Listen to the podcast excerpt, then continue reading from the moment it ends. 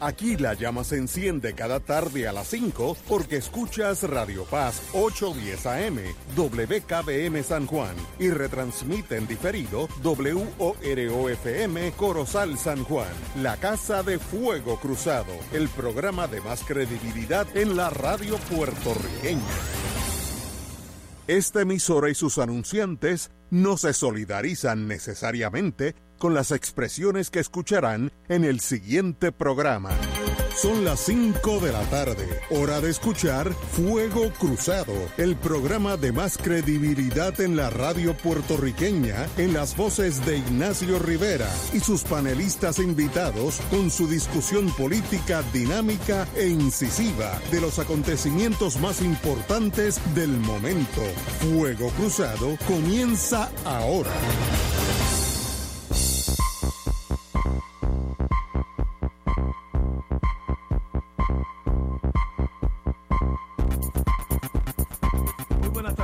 Boys and Girls de Fuego Cruzado. Hoy es miércoles, estamos con los distinguidos amigos Héctor Luis Acevedo, exalcalde de, de San Juan. Placer, muy buenas tardes a todos y, a todas. Y don Héctor Richard, que no es ni que nombrarlo, ex de los mejores secretarios de justicia que han pasado en la historia de Puerto Rico. Bienvenido a los dos, extremadamente excelentes servidores públicos. Muy buenas tardes a los amigos que nos escuchan, Ignacio, Héctor Luis. Y quisiera comenzar eh, subrayando una pérdida que, yo una gran pérdida que tiene Puerto Rico al perder al ex juez Rafael Alonso Alonso, eh, juez del Tribunal Supremo, presidente de la Junta de Planificación, director de Servicios Legislativos, abogado postulante, hombre de su casa, hombre de fe, que pues, como llega un momento en la vida cuando los sistemas de salud interna pues colapsan, pues uno tiene una ruta que seguir hacia la Jerusalén eterna. Y eso es lo que pasa. Eh, yo creo que Puerto Rico tiene una, deuda con él. Eh, las banderas, pues, petición del Tribunal Supremo, pues, se bajaron a media asta. Pero nadie sabe por qué esas banderas están a media asta. Y sinceramente es importante subrayar. Nosotros que tanto aquí decimos, bueno, ¿qué pasó con los valores? ¿Cuál es el problema de la enseñanza? Eh, ¿Qué pasa con la gente talentosa que se va del país? Pues aquí tenemos uno que no se fue, que era académico, dirigió el programa graduado de Derecho de la Pontificia Universidad Católica de Puerto Rico, dirigió servicios legislativos, Tribunal Supremo, Junta de Planificación, abogado postulante, amante de la música y de las artes, un hombre para todos los tiempos, que el Señor lo tenga en el descanso eterno. Me uno a tus palabras, tuve el privilegio de conocerlo en tu oficina hace ya unos años y de verdad que su trayectoria como servidor público es extraordinaria, así que hemos perdido un buen puertorriqueño. Eh, yo hablé con el profesor Alonso hace como dos semanas o tres semanas que Héctor Richard le había dado una copia del libro que yo le regalé a él, como él le regalaron otro por otro lado. Pues se lo había dado y se lo estaba leyendo y me llamó para hablar del libro. Este, Alonso fue mi profesor de Derecho. Eh, y producto de sus clases me di cuenta lo eh, fue un proceso muy interesante porque era un clase de proceso legislativo, él había dirigido servicios legislativos. Entonces, el proyecto de esa clase era ver cuántas iniciativas del legislativo y del ejecutivo se convertían en ley. Así que yo tumbé libros a todo lo que da y cuando yo concluyo que el 90% de las legislaciones de relevancia al país, que no es ponerle el nombre o dar un pésame, ¿verdad? O sea, no es que sean irrelevantes, sino que no tienen relevancia futura, todas venían del Ejecutivo. Y yo pues me di cuenta porque yo no iba a dedicar mi vida a un sitio donde producían bien poco, ¿no? Entonces, de hecho, yo en el Departamento de Justicia en el año 74 Si usted ve ese tomo de leyes de Puerto Rico, hay más de la mitad de las iniciativas salieron del Departamento de Justicia, Código Penal, Código Electoral, eh, o sea, ahí están. Eh, las reglas de procedimiento civil también salían en parte eh, de allí. Rafa era un hombre bien pausado. Rafael Alonso Alonso era un hombre bien pausado y bien estudioso. A mí me mandaron un mes destacado de justicia a la Junta de Planificación. Ahí fue que yo conocí a Merello. Yo, eh, la Junta de Planificación, para los amigos y amigas que nos escuchan, antes era una entidad de altísimo prestigio en el gobierno. O sea, si alguien te preguntaba dónde tú estás trabajando en la Junta de Planes, ah, eso es una cosa extraordinaria. Ahora tú le preguntas a un estudiante mío que se te va a mandar para la Junta de Plan y cree que te están mandando para un mal sitio. Este, yo fui allí a una reunión, que estábamos hablando de la, nueva ley de la Junta de Planes y ARPE. Habían 16, 15 personas. Empezó la reunión a las 2 de la tarde, según citada, y eran las 7 y media de la noche. Y yo no vi a nadie mirar un reloj. No vi a nadie mirar un reloj. Yo me sorprendí o sea, allí eso era una cuestión bien profesional. Entonces yo tenía a mi lado derecho una persona que, cuya cara a mí me parecía familiar, pero no, no podía identificar quién era. Él tenía una cortadura, producto de un abanico que se había caído en la cara. Este, una persona más, más alta que yo. Entonces, como a las 7 de la noche, él me dice, llevas un rato pensando dónde tú me conoces. Yo soy el director de la división legal de la Junta de Planificación, pero también soy el director eh, de la Junta de Colegios, de la escuela donde tú votas a nombre del PIB. O sea, el director de la división legal de la Junta de Planificación de Puerto Rico era el representante del Partido Independentista en la escuela donde yo votaba. Eh, yo le cuento eso a mis estudiantes y los estudiantes como aquí hay algo que no conecta. la de hoy. O sea, eh, ¿cómo es posible que eso suceda? Bueno, porque están buscando quién es el que más sabe. O tú buscas un médico a base, este, yo quiero el urólogo, el, pero tiene que ser eh, de mi filiación política. Y hay el, y el, y el cirujano, si no es de mi filiación política, yo no le dejo que me dé un golpe. ¿Cómo es eso? Este, o sea, tú buscas lo mejor. Eh, y ese y eso hizo Rafael Alonso allí. Tenía gente. Eh, y a mí lo que me sorprendió y lo que él comunicó allí fue una tradición de devoción al servicio público, con voz pausada, con participación. bueno, pasaban las horas. Este, eso no es así en todo el gobierno eh, ni en las empresas privadas. Yo una vez en una empresa privada me quedé hablando a las cinco y media y tuvimos que llamar a la policía, bueno, nos sacaron. Este, y, yo, eh, o sea, eh, me duele mucho, me sorprendió su, su fallecimiento, acabo de hablar con él y Puerto Rico pues tiene derecho sentido su familia a sentirse orgulloso de Rafael Alonso y de Puerto Rico de brindar unos hijos al servicio público que le dan lo mejor de su ser. Él después se fue a, un bufete privado. Yo, eh, la vez que tuve oportunidad con él, eh, le dije que yo disentía radicalmente de, esa decisión. Él me explicó sus razones privadas para ello. Este, yo las escuché, pero no, no las acogí. Eh, un servidor público de primera, de los que necesita Puerto Rico y de los que invita gente que aunque no sean de su filosofía política, pueden aportar mucho al país. Tú no puedes estar de, haciendo un, un, recurso único de los talentos por política en el servicio público del país. Y Rafa Alonso es un ejemplo de, unión, de, hombre honrado, eh, vivía modestamente, y de darle participación a todo lo mejor de Puerto Rico. Así que Puerto Rico pierde uno de sus mejores. Así es. Que descanse en paz, Rafael Alonso Alonso. Bueno, amigos, comenzamos con Fuego Cruzado. Yo creo que hay buenas noticias en el ambiente. El presidente Joe Biden seleccionó a tres damas de Puerto Rico para llenar las vacantes de la Tribunal Federal en Puerto Rico, que es la vacante de juez El Pícara, está en el circuito, la, la juez Cerezo, que ya se retiró, y el juez Besosa, que ahora es senior, está en el Viejo San Juan. También sigue trabajando, pero a, parte, a tiempo parcial.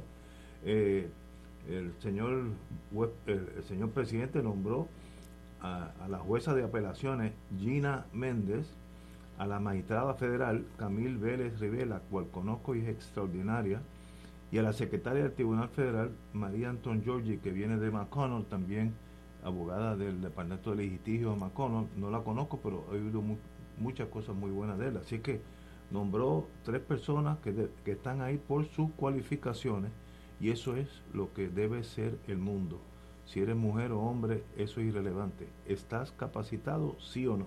Y yo creo que el juez presidente, además de un toque de política para reivindicar el maltrato a de décadas, siglos de la mujer y también a la latina que tiene una elección midterm en, en, en, noviembre.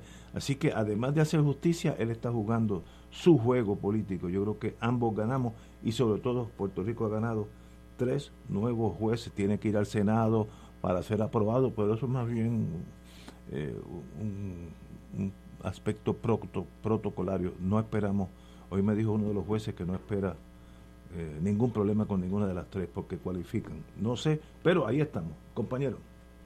yo veo que es un, reconocimiento a personas que trabajan la profesión legal, la, la viven, la entienden, eh, son obreros del derecho, o sea que no, no son personas que, que están eh, con títulos de abogado pero nunca han visto realmente ni un catarro.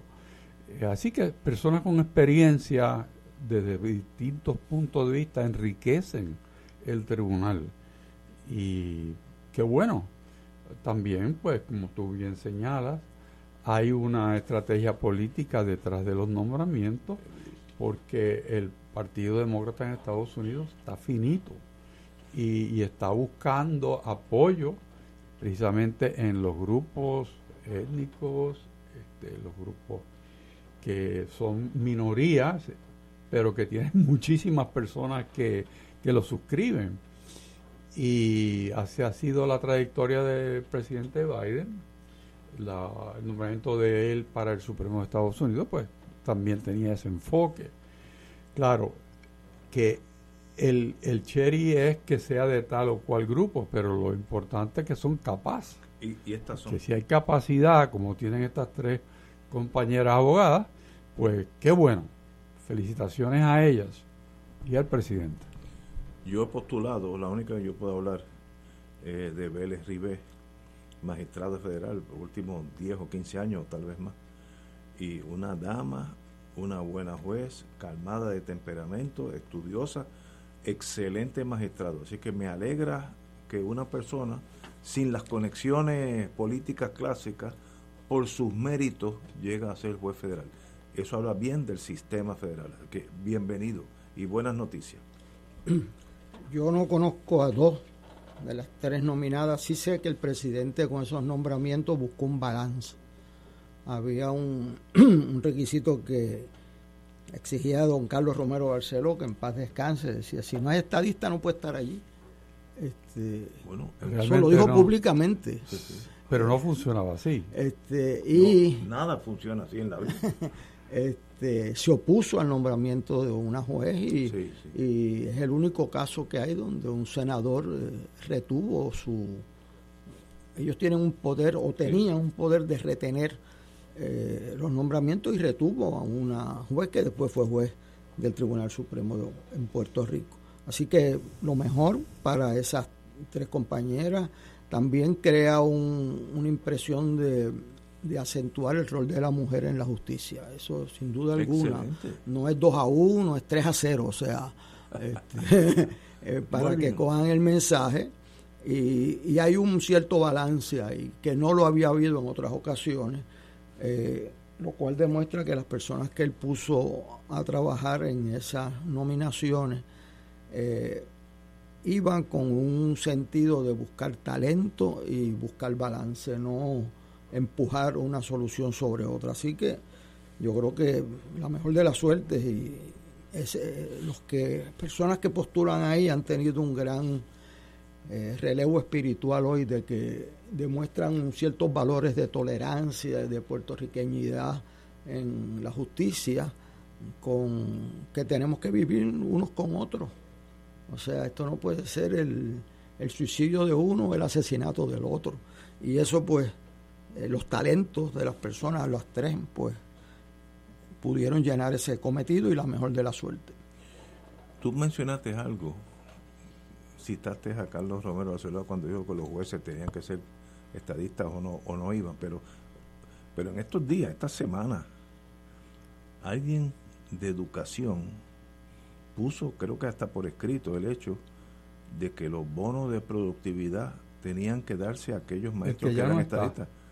Ah, yo no sé quién era. Era el subsecretario de Educación, pero, eh, que de hecho le había costado el nombramiento, según mi mejor recuerdo, a la primera a la primera nominación, porque el Partido eh, Popular había dicho, pero este es el comisionado electoral del PNP que han nombrado aquí, y el que sea comisionado del PNP es irrelevante, excepto... Es que fanático. Exacto. Exacto. O sea, lo importante es lo que tú traes en el equipaje emocional.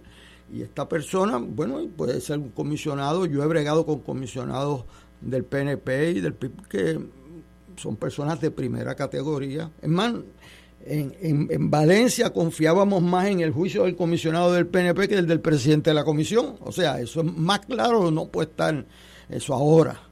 Este, aquí se hizo un esfuerzo grande y eso vale la pena reconocerlo. Y vale mucho eso, vale mucho para el país. Pero, ¿cómo en el siglo XXI alguien dice o pone por escrito que esto, eso es torpeza, que los premios para los mejores maestros van a ser para los nuestros? eso no destruye el sistema entero de mérito, se destruye educación. O sea, yo, yo no entiendo. Yo, quisiera, o sea, eso va a ir a los libros de historia. O sea, porque pocos ejemplos uno puede ser tan elocuente como que el subsecretario de Educación intervenga con unos comités que juzgan quienes tuvieron los mejores ensayos, quiénes tuvieron esto. Que, o sea, tú en educación vas a decir, ah, no, las AE son para los PNP, las B para los populares y las C para los independentistas. ¿Qué, es eso? O sea, tiene que haber algo mal en el sistema, de que Fortaleza insistiera en ese nombramiento porque le costó la primera secretaria y si este, eso se iba a saber o sea, este es más, este, yo no estoy seguro de las razones que él tuvo, pero cuando él le ponen en el plato del frente, y él es abogado, y él le dice, mire que este está insistiendo, dos miembros de los comités dijeron, mire, este señor quiere que nosotros quitemos al que salió mejor para poner a uno que es de él. Pero ¿y qué es eso? Y dice, bueno, pues dice que para eso él está aquí. Ah, bueno, pues ya no está aquí. pues muy bien. Hay algo también interesante. Muy bien que no esté ahí con relación a estos nombramientos y es que se convierte el Tribunal Federal de Puerto Rico en San Juan en mayoritariamente constituido por mujeres. La primera vez en, toda la historia que eso sucede. De Carmen Consuelo Cerezo para acá había habido dos. Y, y ahora pues va a tener mayoritariamente mujeres. Pero es interesante también que en la escuela de Derecho se gradúan más mujeres que hombres de abogados. y las notas más altas normalmente son mujeres. Sí, sí. Y que la población en Puerto Rico es mayoritariamente mujeres y no hombres. o sea que viene ese reflejo por ahí también. Bueno, ese lo que lo que tú y la población electoral, pero donde más se destaca una diferencia radical en los estudios universitarios el 60% casi de los estudiantes universitarios son mujeres. Eh, eso es un cambio radical, aún en agronomía, que nosotros siempre relajábamos que allí, que si las agrónomas, pues mira, las agrónomas allí son más que los agrónomos, ¿sabes? Este, eso es un cambio radical, producto de un sentido de, de estudio. Tú lo ves, yo lo veo en mi salón de clase.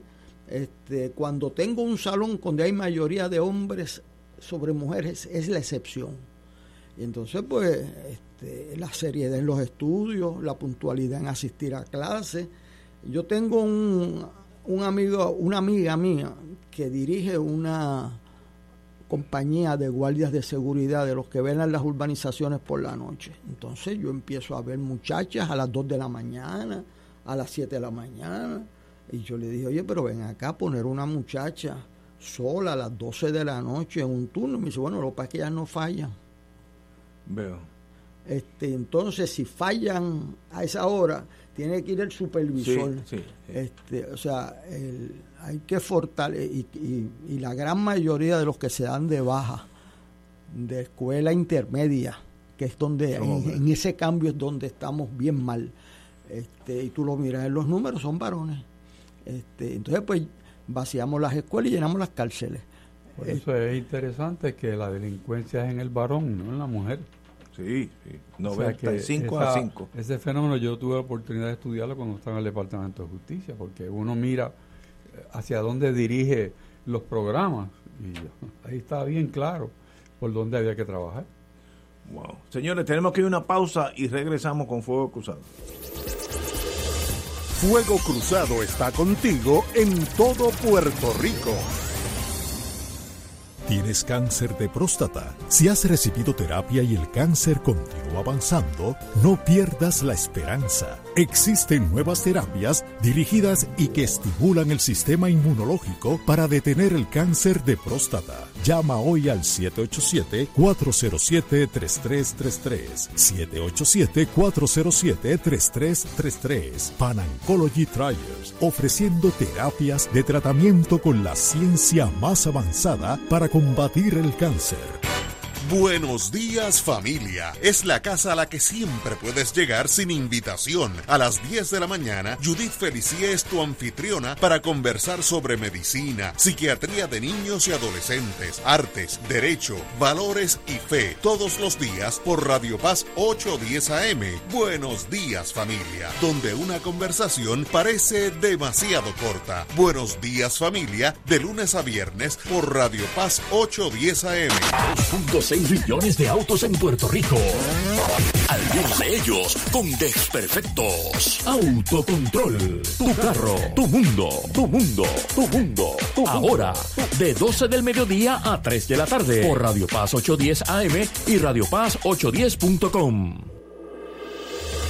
Fuego Cruzado, el programa de más credibilidad en la radio puertorriqueña, es ahora la tribuna abierta de análisis noticioso, con diversas perspectivas que exploran el trasfondo de lo que acontece a diario y cómo nos afecta. Escucha Ignacio Rivera y sus panelistas invitados de lunes a viernes en Fuego Cruzado en transmisión diferida a las 10 de la noche por Oro 92.5 FM. En Oro 92.5 FM, Radio Paz 810 y el Canal 13 estamos trabajando a tono con la emergencia que en estos momentos está viviendo Puerto Rico. Estamos ofreciendo nuestros servicios al máximo con el personal disponible según nos permitan las circunstancias. Si tiene un mensaje para ofrecer a sus asociados, clientes o personal, solo tiene que llamar al 787-552-0825 y nuestros empleados le comunicarán al personal de ventas para atender su necesidad. A nuestros clientes estén en comunicación con su ejecutivo o ejecutiva de ventas que continúan ofreciendo sus servicios como de costumbre. 787 552-0825.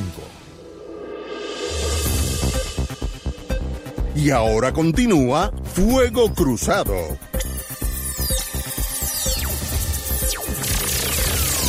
Bueno amigos, se aproxima por ahí un código electoral nuevo para las próximas elecciones eh, y hoy sale en el vocero que los partidos minoritarios, si ya se le puede decir eso, tal vez estamos obsoletos hasta en eso, opuestos a las enmiendas del Código Electoral, el, el PIB y Victoria Ciudadana y el Proyecto de Dignidad, no favorecen la medida radicada que enmendaría la ley 58 del 2020 como código electoral. Eh, el Roberto Aponte Berrío del PIB indicó que a partir de la primera década del siglo XXI la corriente del proceso electoral en Puerto Rico ha sido de tratar de eliminar y limitar la participación de los partidos de minoría estableciendo medidas de ley electoral según la moda del momento. En otras palabras, que sean los, los colorados y los azules los que sigan mandando y los otros que no cuentan ni para ni para banca. Además de eso, hay otras otras enmiendas. ¿Por dónde vamos? Como tenemos aquí alguien que sabe de eso bastante, Héctor Luis, usted tiene la palabra.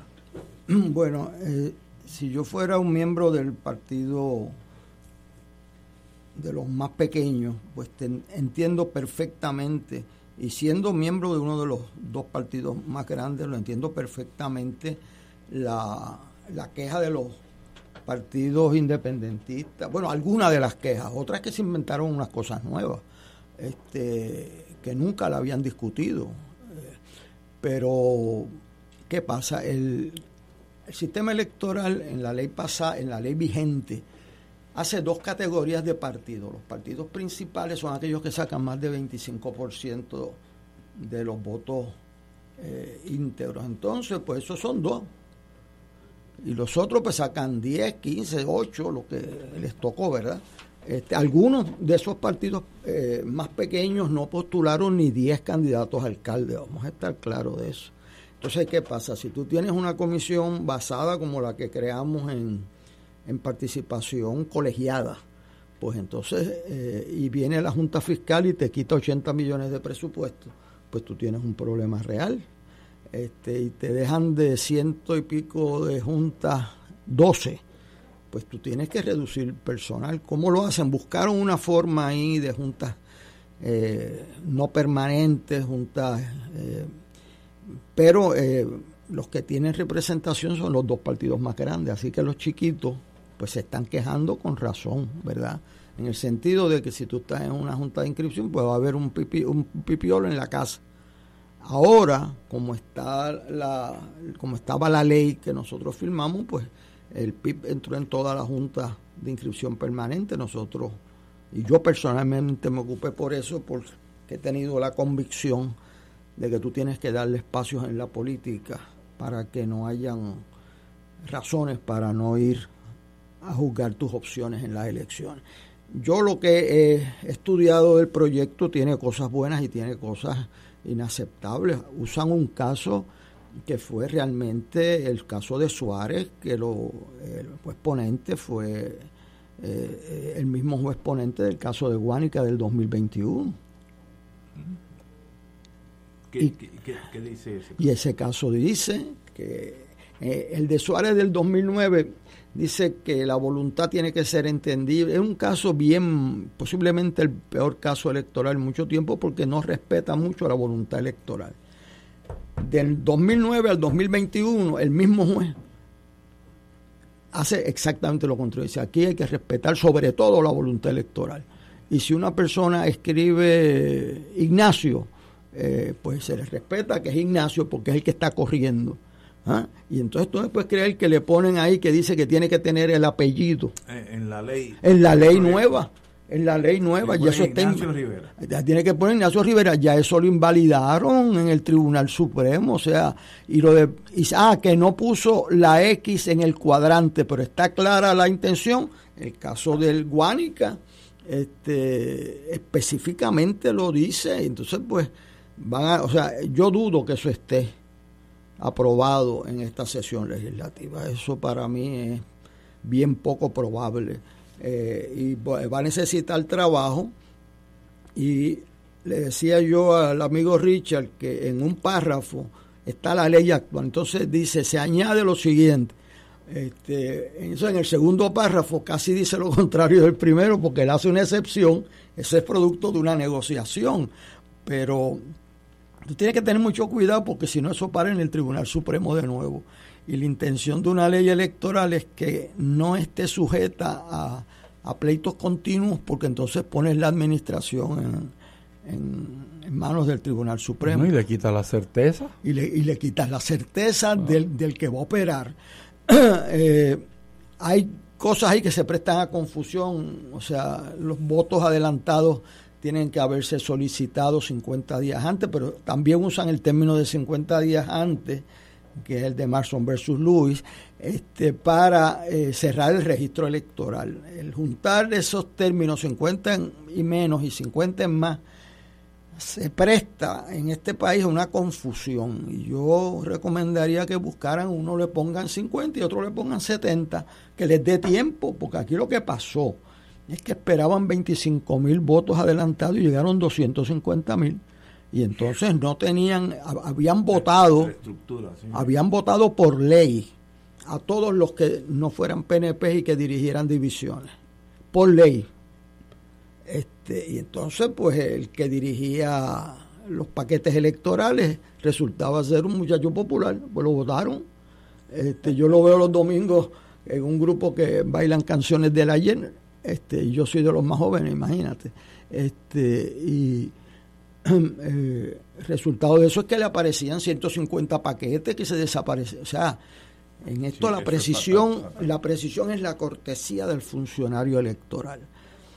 Y si esa negociación que es imprescindible eh, va a tener, no va a tener la unanimidad de los cinco partidos, porque estar como antes con cinco partidos no va a haber dinero que la Junta Fiscal apruebe. Y ya lo había dicho.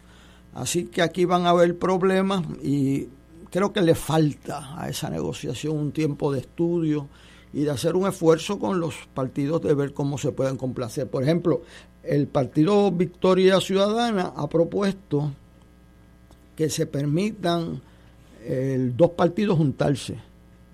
Que eso se le llamaba en Puerto Rico la mogolla. Porque, porque de 1932 al 40 el Partido Socialista y el Partido Republicano corrían eh, en una coalición, se llamaba la coalición. Y entonces Santiago Iglesias Pantín aparecía en la columna del Partido Socialista como candidato a comisionado residente y como candidato a comisionado residente del Partido Republicano.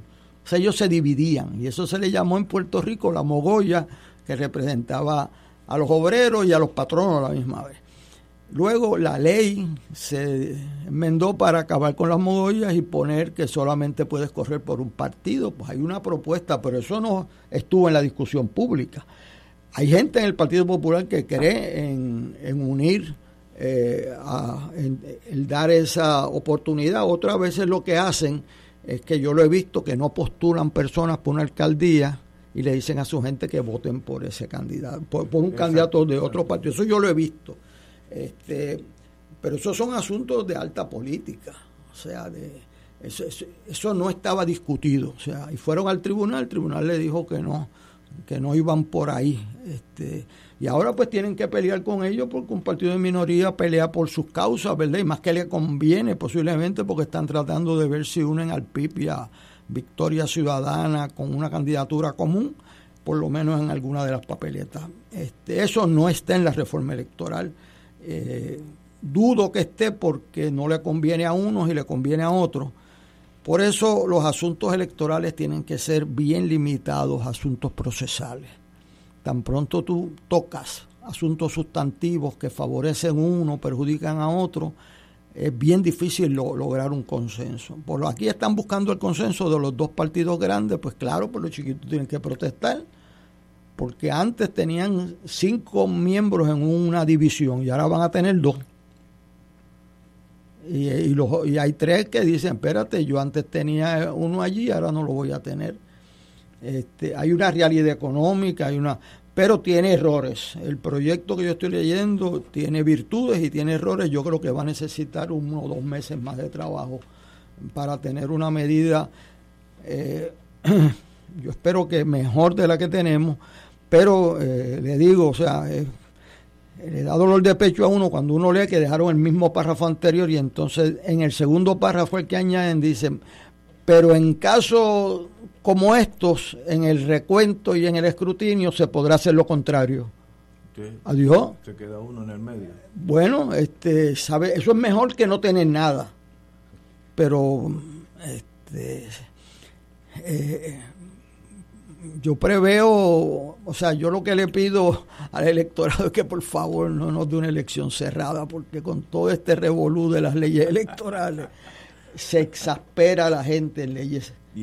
¿Y, siempre hay elecciones cerradas, ¿verdad?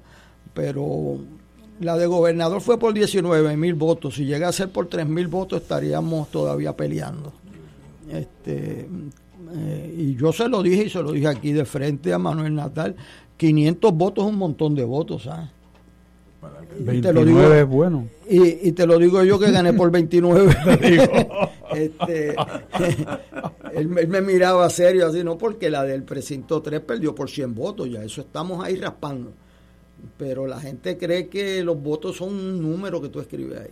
Y por eso es bien importante hacer un esfuerzo este verano y la sesión esta que empieza ahora el resto del año, dedicarle un tiempo y sacar, o sea, pero lo que está saliendo de la ley electoral es, eh, no va a satisfacer a nadie, esa es mi impresión. Ahí no puede haber agendas partidistas escondidas, eso tiene que ser puro, que el voto que yo doy sea del partido que sepa, yo sé que se va a contar. Eso es todo, así de sencillo. Pero mira, Ignacio, este proyecto bajó cuatro veces a votación en la, en la sesión legislativa anterior. En, tres, en uno aprobaron una fecha que ya había pasado, que era lo así imposible erradicar los documentos. En otro se les pasó el tiempo de aprobarlo. En otro estuvieron insistiendo en el voto electrónico y yo comparecí comparecí en la prensa en cuatro ocasiones porque todas las corporaciones de estudiosos americanos decían que era un... Hasta que el FBI le mandó una carta a la gobernadora. El FBI y el Departamento de Comercio diciendo que ese tipo de sistema era vulnerable al fraude electoral y el gobierno federal no aprueba eso. O sea que no podría usar fondos federales. Al otro día la gobernadora devolvió eso, pero si ya se le había dicho este, eh, y, dañó su palabra que con pero lo que pasa es que hay gente cuando están en la mayoría usan el poder para perpetuarse. Y después esto es línea a línea para sacarlo. Eh, de lo que yo resiento es que mi partido se puso a amenazar con no aprobar unos nombramientos a menos que propusieran por acuerdo una ley electoral, colgaron el nombramiento y estamos discutiendo hoy lo mismo. Lo mismo. Este, y eso pues le quitó fuerza. Pero vamos a ver si ahora en agosto, septiembre, hacemos un esfuerzo y se sientan. Eh, no creo que, los, que tú vayas a poder complacer en esta ocasión a los cinco partidos, pero por ejemplo, Ahí, ahí, dice que interpretaron el último caso del Supremo, que el juez Martínez Torres hace la, de que van a sacar al Supremo de nombrar al presidente, que es un disparate de Rivera Chats, y que se les dijo por todo el mundo que no hicieran eso, y el Supremo lo invalidó. Y entonces el sistema actual es que van los cinco partidos a discutir y se pusieron de acuerdo en un fin de semana en el presidente, en el presidente alterno. Pero entonces ellos han interpretado ese caso que sacan a los comisionados de intentar ponerse de acuerdo. Eso es un grave error y se lo pasan al gobernador y a la, y a la mayoría simple del, del Senado y de la Cámara. Eso es un error grave que tiene ese proyecto, grave. O sea, si insisten en eso, me daría mucha pena, pero yo voy a decir, esto es un disparate, porque porque cuando el Partido Popular esté en mayoría en Senado y Cámara y el gobernador va a mandar a alguien que probablemente sea inaceptable para las minorías, y cuando el PNP, como en, la, en el año pasado, esté en mayoría en el Senado y la Cámara, pues van a nombrar al que quiera Tomás Rivera Chats. Ah, es que ahora estamos divididos, pero tú no puedes legislar para cuando tú estés dividido los poderes yo mandaría de nuevo eso a la comisión. Y lo, mire, nosotros nos reunimos en el 82 para eso. Queríamos aprobar el sistema que entonces la prestigiosa democracia venezolana, mire cómo es la vida, tenía. Y es que los nombramientos al Consejo Electoral se aprueban por tres cuartas partes de la legislatura. Pero eso requería una enmienda constitucional, pero lo pusimos en la ley. O sea, tú tienes que buscar que el funcionario que llegue allí llegue con un mínimo de legitimidad y confianza de los partidos de minoría, que es una persona eh, imparcial, que es una persona de carácter. Eh, y entonces pues lo mandan a que sea el gobernador y la mayoría simple, o sea, la mayoría absoluta de la Cámara y el Senado, si llega a ser en la, en la vez pasada, esa era la peor de todas las soluciones. Le dieron oportunidad a los comisionados, se pusieron de acuerdo y, por, y eso no lo dice el caso del Supremo, alguien leyó ese caso al revés. Por lo menos la copia que yo tengo no dice eso, dice no metan al, al Supremo en eso y se lo dijimos se lo dijeron los periódicos, pero pues, había alguien que tenía una agenda. Sí, política y, pequeña. Y, no, y además que liquida al Supremo en el proceso, porque lo, lo, pone a revisar las decisiones de, un nombramiento de ellos. Señores, tenemos que ir a una pausa. Vamos a una pausa y regresamos con el doctor y amigo secretario de Justicia, Héctor Rachel. Fuego Cruzado está contigo en todo Puerto Rico. De todo un poco, con Manolo Almeida, el más ameno en tus mañanas por Radio Paz 810 AM. De martes a viernes a las 9 de la mañana. Notas positivas, salud, ambiente, negocios y entretenimiento. De todo un poco. Martes a viernes por Radio Paz. ¡Estamos vivos! Despierta con la gracia de Dios iluminando el sendero y responde al llamado de congregarnos en su nombre cuando el sol despunta en el Santuario Nacional de Nuestra Señora, Madre de la Divina Providencia, tempranito en la mañana, el sábado 2 de julio.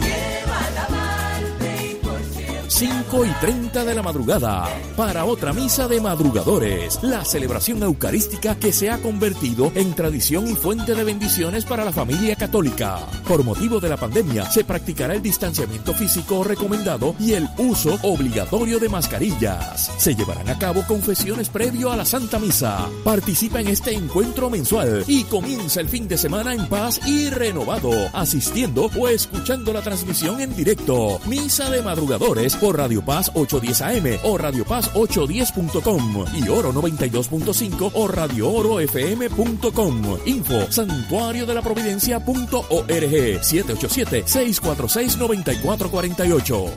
Ser rotario es vivir la alegría de servir a los demás, a la vez que cultivas la amistad y el compañerismo, sin límites y descanso. Mensaje del Club Rotario de Río Piedras. Te invitamos todos los domingos a la una de la tarde por Radio Paz 810 AM y los sábados a las 7 de la mañana por Oro 92.5 Cuidando la Creación con la hermana Lisi y sus colaboradores. Entrevista, mensajes educativos y dándole voz a grupos que ayudan a cuidar la creación en el mundo. Recuerda por Radio Paz 810 AM, una de la tarde, domingo, sábado por Oro 92.5 FM a las 7 de la mañana.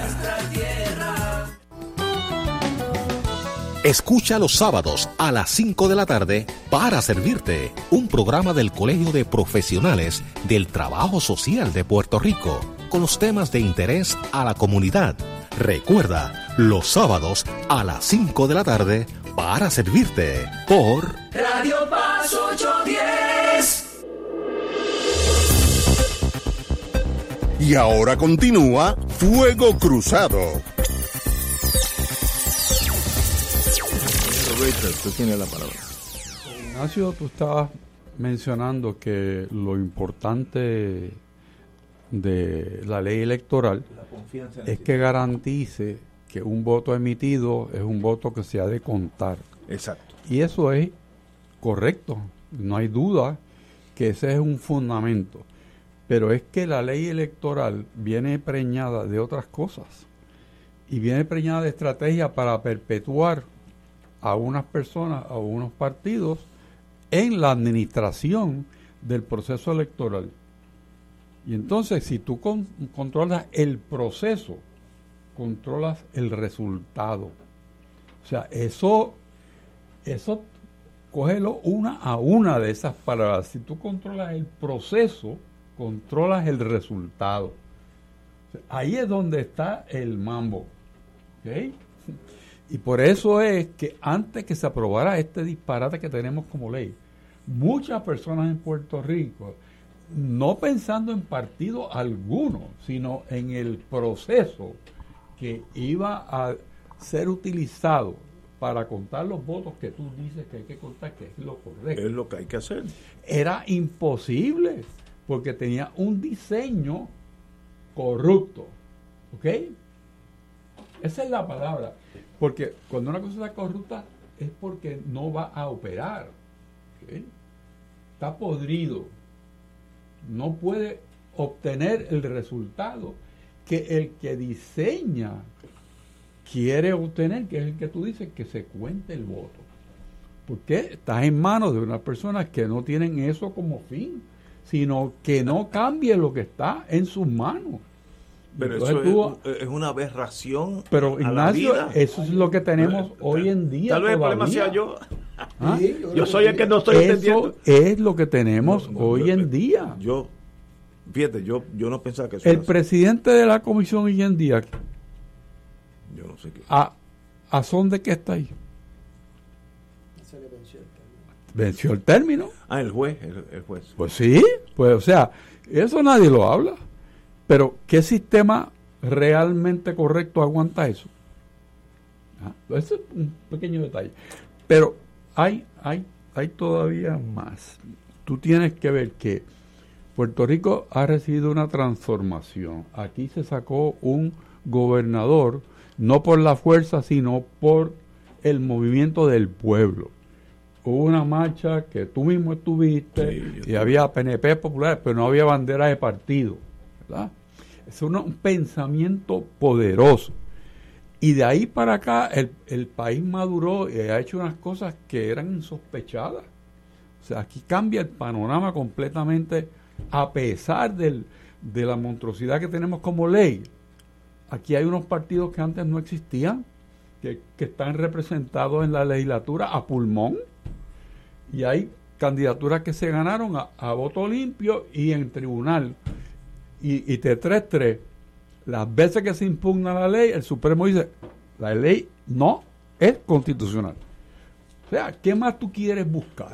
O sea, entonces, ¿por qué los partidos mayoritarios quieren coartar, sofocar lo que la gente quiere hacer? Que es tener mayor libertad de expresar lo que el- quiere. Quedarse en el Están poder. cansados del continuismo, están cansados del bipartidismo. Pero como eso está en manos de los mismos que lo soportan, que lo tienen, pues eso no cambia. O Pero sea, Eso degenera el tiene que venir sistema. ¿O soy un yo? liderato completamente diferente Ay, Dios. que esté más a tono con lo que el país no solamente quiere, sino necesita, que es apertura. Cuando, cuando eso suceda, pues entonces tú puedes decir, mira, yo quiero votar por fulano, puedo votar por fulano. Ahora Y sé no que se va a contar el voto. Ahora no puede. Y si es por correo o si es por adelantado, yo tengo la certeza que eso se contó. Pero si eso es todo lo que yo pido, aunque, pero- aunque pierda. Pero mira Pero- qué muestra tan bonita trae Héctor Lee, trae el proyecto. Y el proyecto es un camello. Sí, porque si tú tienes en un párrafo que dice A es lo que vamos a hacer, pero no obstante lo dicho, vamos a hacer B. Ve. Entonces, lo que tienes que, lo que tienes es un disparate que va a llegar al tribunal y qué le pasa a las elecciones cuando están en el tribunal son inciertas. Y si el margen es pequeño, tienes potencialmente no. una revolución. Eso es lo que yo estoy viendo. Ah, si yo no entonces, confío ¿por en mi qué- voto, hay problemas en la ¿Por sociedad. qué eso no ve la gente que está manejando esto? Porque están en las cosas de la tribu. Ok, Son pero, eso- chiquititos. Pero ¿y qué va, ¿en qué momento Puerto Rico va a seguir soportando Ah, eso? no, eso, ahí, Ah, sí, ahí sí que me cogiste. Si no se arregla, termina en las calles Bueno, con sangre. A la larga. De acuerdo A la larga. O sea, Hay que ver lo que no es la misma gente, no es el cordero tranquilito, es el cordero que se tiró a la calle. sea, ¿Ah? Estoy de acuerdo. Hay historia. O sea, nosotros tuvimos siete elecciones sin discusión. Elección del 84, el 88, el 92, el 96. Yo perdí y gané con esa ley. Ni ningún- no hay casos en los tribunales con la ley electoral. Y entonces Llegan los muchachos. llegaron unos muchachos que, ¿por qué? Porque el, el valor del consenso aquí se estimaba. Bueno, al punto que la gobernadora cuando empezó su término, que lo empieza en agosto, en septiembre, del año antes de las elecciones. Dijo, en estos últimos 15 meses cualquier enmienda electoral debe ser por consenso. Eso, yo cogí, se lo grabé y se lo puse en televisión. ¿Por qué? Porque tú no cambias, después que tú empezaste el juego de pelota, en el sexto inning tú no dices, ah, no, ahora vamos a ir a 15 innings o sea, ahora vamos. Ya cuatro outs. No, no, y entonces me mueves la, la verja del left para acá, que yo tengo mucho bot, este bateador derecho, este, y a cuatro outs. Este, y, ¿sabes? Tú no puedes cambiar las reglas cuando tú empiezas, por eso este año es importante. Eh, hay un medio camello ahí. Eso es serio. Esa ley eh, eh, es mejor de lo que tenemos, pero es bien o sea, no es comparable con lo que teníamos, vamos a poner. Esa es la mejor forma. Lo único que gastaron dinero de más. Eso es verdad. Y aquí vienen y repiten ese mismo error. Imagínate que vienen y dicen una cosa que nadie la ha contabilizado. Los destaques de otras agencias de gobierno en el año electoral suman millones de dólares del gobierno de Puerto Rico. Pues entonces el Partido Popular pide 20, el PINE, eh, y ahora si son cinco partidos, si piden 50, son 300 empleados públicos. Este, hay que ponerle límite porque yo he estado allí y entonces pues la manera de complacer los comisionados que tenía un presidente era pídeme empleados y, y bueno, eso es mejor que nada, pero no, no, no es en este momento que tú tienes la Junta Fiscal loca por darte un cantazo. Este, tú tienes que ser muy cuidadoso. Esa reducción que han hecho con la juntas itinerantes me parece brillante, pero este, lo del nombramiento del presidente es un error claro eh, eh, que hay que corregirlo, eso no va a pasar así. Este, yo tengo alguna credibilidad sobre ese punto porque lo viví. O sea, nosotros nos pusimos, ese mundo nos pusimos de acuerdo después de lo, a mí me arrestaron en el 28 de noviembre, 28 de diciembre del 80 por no querer entregar la llave para descontarle unos votos. Luego de eso nos pusimos de acuerdo en el 82, David Noriega, Peter Crisanowski, este, este servidor. La gente se entiende, igual que se entendieron en el año 2020 para los presidentes y vicepresidentes de la comisión. Se pusieron de acuerdo cinco partidos. pero tú no puedes venir con una agenda de decir es Ignacio Rivera y se acabó. Ah, pues así no es la cosa tampoco. Hay que hablar en este, fuera. y, como dice. y, sí, no, no, no. Y tiene que haber un mínimo de respeto eh, en las figuras y estamos, eh, o sea, el problema de esto es cuando se pierde el consenso, restaurarlo es bien difícil. Y, yo creo que estamos caminando hacia eso. Y que va a haber una unos esfuerzos que hay ahí para aminorar las cosas más graves, pero tienen errores y entonces entrar en una elección con una ley electoral impugnada por los tres partidos más pequeños, este, eh, ¿cómo yo lo podría decir en la forma menos dolorosa? Este, no le hace honor a la mejor tradición puertorriqueña. Nosotros hemos probado que nos podemos poner de acuerdo. Claro, si tú quieres que sea tu agenda o ninguna, pues no vas a, o sea, se va a trancar el domino. Este, eh, Pero es que destruyes el sistema eh, eh, con esa actitud. Yo, soy yo o nada. Pues para eso un, saca los tanques, digo, pues me quedé de gobernador yo. Y se acabó. Muy bien. No, y entonces... Sí, sí, a los Trump y la minoría tiene que recapacitar que dejó pasar el año pasado sin aprobar el proyecto y eh, colgó gente a base de, un proyecto que no llegó a radicar. Y eso pues le quita a uno fuerza y credibilidad. Pero vamos a darle la mejor oportunidad. Que hay cosas muy buenas. Han trabajado duro pero yo entiendo que estamos a mitad de camino muy bien. Señores, tenemos que ir a una pausa y regresamos. Tenemos unos visitantes del Viejo San Juan que tienen algo que decir sobre el Viejo San Juan. Vamos a una pausa. Fuego Cruzado está contigo en todo Puerto Rico.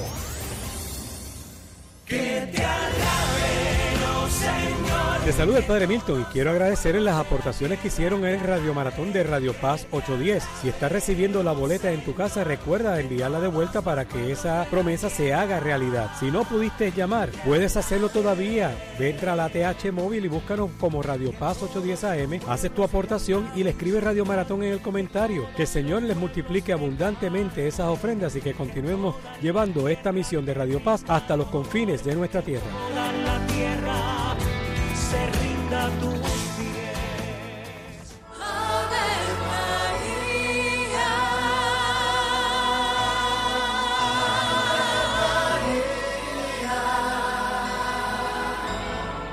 El ángel del Señor anunció a María. Y ella concibió por obra del Espíritu Santo. Dios te salve María, llena eres de gracia, el Señor es contigo. Bendita tú eres entre todas las mujeres, y bendito es el fruto de tu vientre Jesús. Santa María, Madre de Dios, ruega por nosotros pecadores, ahora y en la hora de nuestra muerte. Amén. He aquí la esclava del Señor. Hágase en mí según tu palabra. Dios te salve María, llena eres de gracia, el Señor es contigo. Bendita tú eres entre todas las mujeres, y bendito es el fruto de tu vientre Jesús. Santa María, Madre de Dios, ruega por nosotros pecadores, Y el Verbo se hizo carne. Y habitó entre nosotros. Dios te salve María, llena eres de gracia, el Señor es contigo. Bendita tú eres entre todas las mujeres, y bendito es el fruto de tu vientre Jesús. Santa María, Madre de Dios, ruega por nosotros pecadores, ahora y en la hora de nuestra muerte. Amén. Ruega por nosotros, Santa Madre de Dios. Para que seamos dignos de alcanzar las promesas de nuestro Señor Jesucristo. Oremos.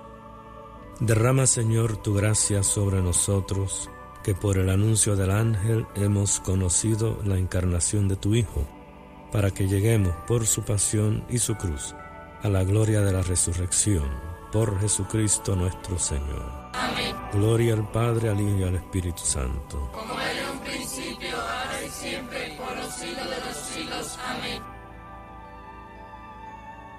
Saludos familia de Radio Paz, mi nombre es Jafet Marrero. Y yo soy Eric Rosario. Ahora puedes escucharnos todos los sábados a la 1 pm en Podcalizando. La conversación que no tuviste después de misa. Un programa para toda la familia. Búscanos en las redes sociales como Influenzando y recuerda, Hagamos viral a Jesús.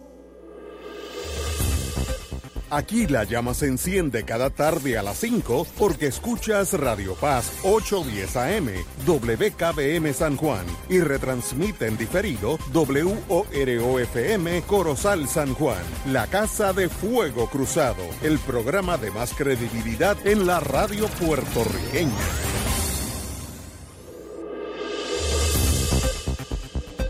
Y ahora continúa Fuego Cruzado. Amigos, vamos a tener un espacio diferente, vamos a hablar de mi viejo San Juan o nuestro viejo San Juan.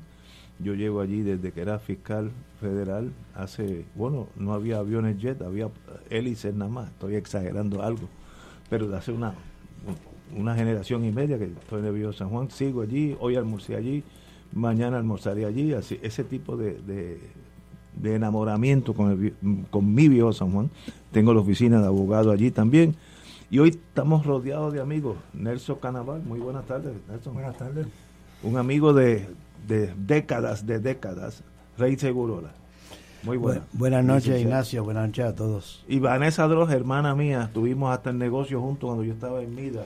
Así que llevamos también uno no de, tantas décadas, pero unas cuantas. Uno de los mejores presidentes que tuvo Mida. Ay, María, no me digas. Lo digo de verdad, sí. Qué, qué, lindo, qué lindo. Bueno, háblenme. Yo no sé quién quiere empezar, pero ¿cuáles son los principales problemas de nuestro viejo San Juan? Arranca, ok, empiezo Rey, yo. Okay. Eh, voy a enumerarlos. Todos son residentes de allí. Todos Sí. somos Así que residentes de estamos viviendo la vida de verdad. Sí.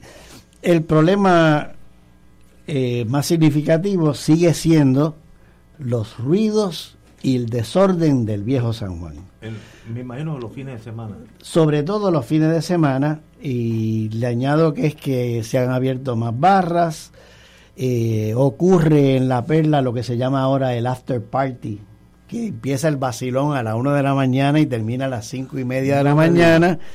Y la música, yo no sé cómo pueden dormir ni las, las personas que viven en Las Perlas ni las personas que viven en el Norzagaray. ¿eh? Eh, además eso genera toda la otra cosa de gente borracha a las 3 de la mañana gritando, orinándose en los portales de las personas que vivimos allí sin ninguna consideración y la ausencia absoluta de la policía para intervenir con lo que está pasando a esas horas. Ese sería el problema más general que La- tenemos en San Juan. La policía municipal, Municipal. por su ausencia. Ni, ni la estatal tampoco, ¿verdad? Porque no sé qué jurisdicción tenga una y otra. Yo quiero eh, eh, apuntar algo porque no quiero que se siga pensando que hay una distinción entre la perla y lo que es la ciudad, la ciudad murada, ¿verdad? Eh, lo que está intramuro. Yo creo que el éxito de Despacito ha sido bien bueno para la perla. Hay inclusive gente que de fuera, de, otra, de la periferia, ¿verdad? Santurce, lo que sea, o del mismo viejo San Juan, nunca habían bajado a la perla a disfrutarlo y despacito tuvo ese impacto y abrieron nuevos negocios, hay una prosperidad y toda una serie de cosas y los residentes nos alegramos de eso, inclusive vamos y comemos y toda una serie de cosas allí. El problema es las noches, el descontrol, no solamente en La Perla, Norzagaray, sino otras calles como otros extremos de la calle San Sebastián, que también los ruidos y el volumen empiezan eh, de una manera increíble y no hay ningún tipo de control. Por, por lo que veo, las noches es el problema. Eh, eh, Sí, pero tam- de nuevo, Inés, sí, tienes razón en términos generales, pero el segundo problema grave viene siendo el tránsito. De nuevo, los residentes a veces optamos por no salir los fines de semana por el problema que representa regresar. Eso nos tiene preocupados no solo por, por nuestra libertad, nos tiene preocupados también porque si hay una emergencia un sábado a las 3 de la tarde en la calle Luna o en la calle Sol, yo dudo que ni la ambulancia pueda llegar y también dudo que los bomberos puedan llegar, o sea, se quema el bloque ¿eh? y no hay un plan concertado. Eso era mi próxima Sí. pregunta. ¿Hay un plan? ¿Existe? Eh, eh, lo hemos pedido, nadie nos ha dicho que lo hay eh, y por lo tanto tenemos que tener, pensamos que, que no lo hay y si lo hay no funciona. No lo funciona porque hay tapón toda la Norzagaray. En la Sol, yo que vivo cerca de San José y que entre San José y Cristo está taponada la Sol, está taponada eh, la Norzagaray y, y aumenta el problema cuando hay actividades, que si la campechada o hay distintas actividades para que traen más personas sin que se tomen las medidas para poder asegurarse que podamos regresar a nuestros hogares los que vivimos allí y que puedan entrar vehículos de emergencia si hay una ¿Y urgencia. cómo, cómo se logra eso? Yo no tengo la... Yo sé el problema, yo conozco el, pro- el problema, porque por ejemplo, si una noche yo tengo un problema y necesito ir con un cliente a la oficina, ni, ni lo voy a intentar.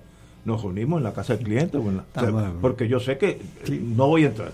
Bueno, ¿Y qué se hace con esa realidad de lleva? Yo, yo vivo allí cerquita 40 años y ese los fines de semana eso ha sido así hace 40 años. Eso no como que no tiene solución. Me alegra haber coincidido con el exalcalde Héctor Luis Acevedo, porque eh, de hecho no se podía acordar de mí, porque yo tenía obviamente más de 30 años menos, él también, que conste. Eh, pero cuando Héctor Luis Acevedo era el alcalde de San Juan, fue cuando se implantó el famoso plan de acceso controlado Me acuerdo, sí. por la invasión, perdón, de vehículos a todas horas por las noches, la trepadera en las aceras, las orinaderas, todas, todas las cosas que pasaron en ese momento y se mantuvo ese plan de acceso controlado teniendo en cuenta que cuando las y se hizo cuadrando con los comerciantes que se quejaron y se les dio una salida para que entrara una gente y los guardias a veces dejaban pasar, o sea, eran lenientes en, en, en una serie de cosas. Eso duró un tiempo y después Santini eh, lo eliminó. Pero hay que decir, Ignacio, que lo que está sucediendo en el viejo San Juan ahora es peor que en los 90. Es peor que en los 90. Eh, la gente tiene, los queridos compatriotas puertorriqueños nuestros, tienen la impresión de que pueden llegar, al igual que los turistas, a hacer allí lo que les da la gana y no va a pasar absolutamente nada. Y creo que debemos aprovechar esta ocasión para hacer un llamado, sobre todo cuando son los 500 años de la ciudad, que tienen que llegar a la ciudad con respeto, porque esa ciudad no es como decía aquella gente del viejo San Juan de todo, no, lo siento mucho, el viejo San Juan no es de todo, el viejo San Juan es de quien lo respete y no todo el mundo lo respeta. Tienen que llegar al viejo San Juan, que allí hay una historia, allí hay una serie de cosas y, y bregar con el asunto y las cosas están peor que en los 90. Y, y este es el problema más grave de San Juan en este momento. En, en- en una lista de, de problemas, eh, desde las carreteras, que algunas la están arreglando en estos días, la fortaleza, están, hay una brigada de gente arreglándola. Pero ¿cuál es el problema principal? Este problema de no tener acceso Yo diría que el problema principal al cual todos los demás están sujetos es que no hay ningún tipo de control. No hay plan. Eso, ¿cuál es el plan para la ciudad? Eso no existe, se ha preguntado, no se sabe, porque si hay plan, hay control, pues hay unos elementos que se Pero- supone que controlen y la policía municipal no existe, la policía estatal no hacen su labor tampoco, inclusive cuando uno les pregunta ¿qué es lo que está pasando aquí? Que se- miran a uno, a uno de, mala- de mala manera y contestan de mala manera porque no son muy amigables. eh, que digamos, el problema fundamental es la falta de control y que no hay un plan para una ciudad que podría ser una de las más civilizadas del mundo, pero no lo somos. y la dejadez. O sea, eh, uno ha visto a policías autorizando a personas a estacionarse en líneas amarillas, que después no pueden virar los carros que quieren virar. O sea, es, eh, eh, es la ausencia de la policía haciendo lo que les toca hacer. Sea, no- no podemos llegar a lo que pasó en Rincón, que la gente tiene que protestar, tiene que hacer actos de desobediencia civil para que el gobierno responda y haga lo que le toca hacer. Eso es lo eso es todo lo que estamos mencionando, ruido, este tránsito, estacionamiento que lo mencionamos ahorita, basura, son todos issues en que la policía debería intervenir, pero que está ausente, no los ves patrullando, no los ves. Bueno, para líneas amarillas, uno tiene que tomarle una foto al carro que está mal estacionado, enviársela a un, una representante del alcalde que es muy eficiente haciéndolo, pero que entonces ella le refiere a la policía el retrato para que entonces la policía vaya a dar un ticket. Cuando si hay gente patrullando como deberían hacer, podrían por su propio y personal conocimiento dar los boletos. Eso no ocurre. Pero lo que ustedes están indi- indicando, que yo creo que es obvio, es que hay una falta de patrullaje policíaco. Exactamente. El básico, el básico. No estamos hablando de La ausencia de la policía. la ausencia de la policía. y en lo que andan, porque tampoco es que pase la patrulla con a tres millas Sí, por sí, hora sí. con el biombo, eso No, que caminando por allí. Claro, eso no, no ocurre. Pero el, la alcaldía está al tanto de esto. Se, se No, tienen que, si son problemas que vienen desde hace décadas y lo saben porque están los chats de los comerciantes, los chats de los residentes, nos pasamos quejando, nos decimos las cosas. Yo voy a decir algo que siempre he dicho a lo largo del tiempo y aunque me caigan chinche. Eh, ¿Para qué un organismo, o sea, o un alcalde o un grupo de personas quieren el poder político en una ciudad si después no lo van a ejercer?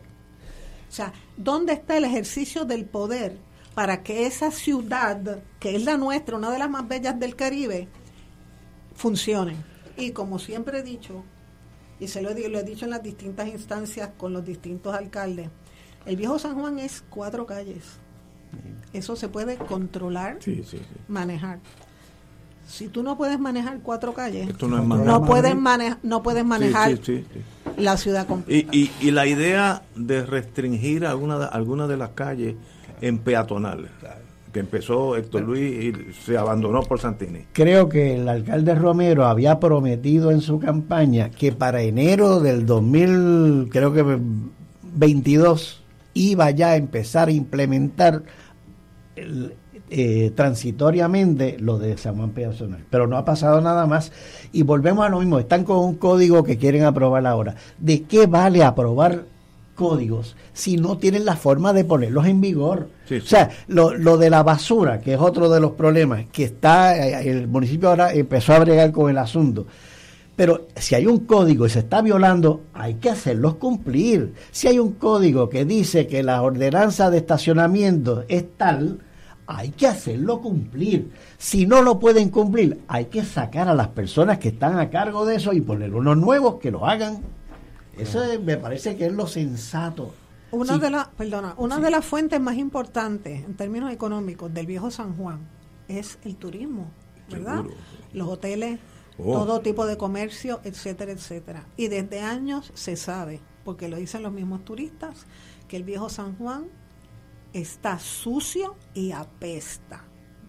Eso es así. El problema con las alcantarillas y ahora que menciona Rey lo de la lo de la basura, no es, no es nuestra mejor carta de presentación para el turismo. Y uno le ha estado comunicando hace más, por lo menos yo, más de nueve meses con informes de cuál es la situación con la basura, de cuál es la información con los estacionamientos de los residentes, y tienen esa información, pero no actúan. Mire, los fines de semana, mi cálculo conservador es que hay 500 carros al día que, que no tienen sello de residente y que están estacionados y no le dan tickets. No hay y esas cosas lo que hace es dar permiso. Lo mismo con la línea amarilla. Si tú te estacionas generalmente y no te dan tickets, tú crees que eso es así. No hay. No, volvemos a la policía. Falta de patrullaje. Ese ese es el, problema. Y que los policías entiendan Falta que Falta de personal y que y entrenamiento. Y, entrenamiento. Porque si, mira, el otro, el otro día, no hace dos años, un policía permite estacionar en línea amarilla. Yo digo, pero ¿cómo vas a hacer eso? dice, porque usted no me dice a mí qué yo tengo que hacer. Y entonces, ¿qué yo hago? Me paro en mi esquina de mi casa, en la acera, y cuando viene el primer carro a el que se quiere trepar en la acera, yo no lo dejo. Y el policía me dice, tienes que moverte para que se trepe en la acera. Yo no me voy a mover, arrésteme si, si esto está pasando porque usted le permitió a esa persona estacionarse allí. Entonces uno no tiene muchos adeptos en la policía porque uno está todo el tiempo defendiendo a la comunidad y al vecindario. uno de mis abogados preferidos, el licenciado Carlos Quiliquini, Dice, habla del basurero en nuestra calle, que es la Tetuán abajo. Ah, sí. que es como una especie de vertedero municipal. Y la grasa y la No, no, es una cosa espantosa. no, no, yo paso por allí todos los días. Eso es ah. como tercer mundo de verdad. Pero entonces viene la desesperación de nosotros los puertorriqueños. ¿Alguien le importa cambiar nada? Es una pregunta bien cínica. A nosotros, sí. no, pero alguien, eh, alguien que tenga el poder. sí, nosotros, lo podemos hacer. Los que tienen el poder, obviamente no, pero nosotros sí. Entonces, ¿qué hay que hacer para que esa gente que está apoderada, sea la policía estatal, que tienen otra agenda, o la municipal, que esta debería ser la agenda primaria, porque ellos son de San Juan, la policía es de San Juan.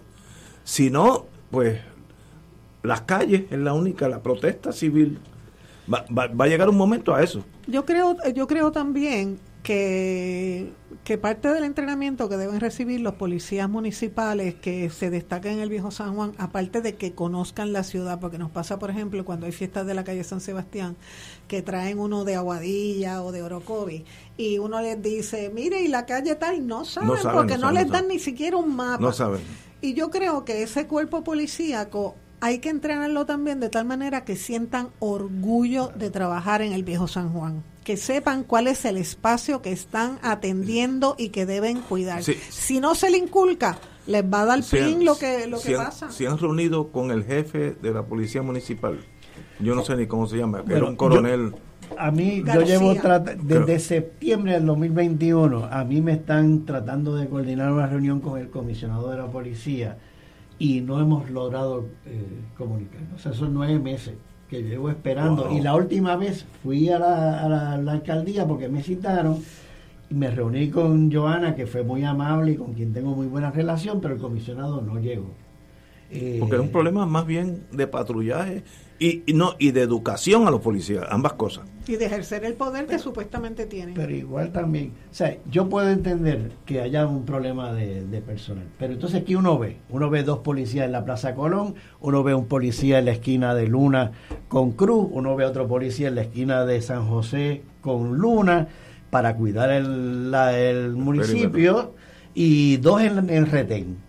Entonces, también alguien decidió que había que proteger la estatua de Juan Ponce de León y le dedican un policía 24/7 a que esté allí velando una estatua que todos sabemos que estaría muy bien si la ponen en caparra y se cree, no hay ningún problema, nadie va a cuestionar que se lleven para pero es un issue que está pasando en muchas partes del mundo sobre historias coloniales, que es legítima la controversia, pero cuando vemos que alguien toma la decisión de asignarle un policía 24/7, mientras hay carros que están estacionados donde no deben, pero dice, pues alguien está tomando las decisiones sin tomar en consideración las necesidades de la comunidad de residentes del Viejo San Juan. Quiero añadir algo, aunque estoy hablando demasiado.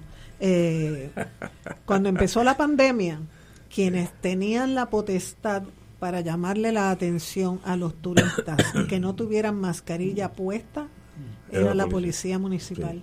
Todos nosotros los residentes, conscientes de que la que era directora de turismo había dejado ba- bajar de aquel barco centenas y centenas y centenas de gente, y ni siquiera esa labor los policías municipales la cumplían y el viejo San Juan estaba todo el tiempo con gente paseando, turistas sin las mascarillas puestas.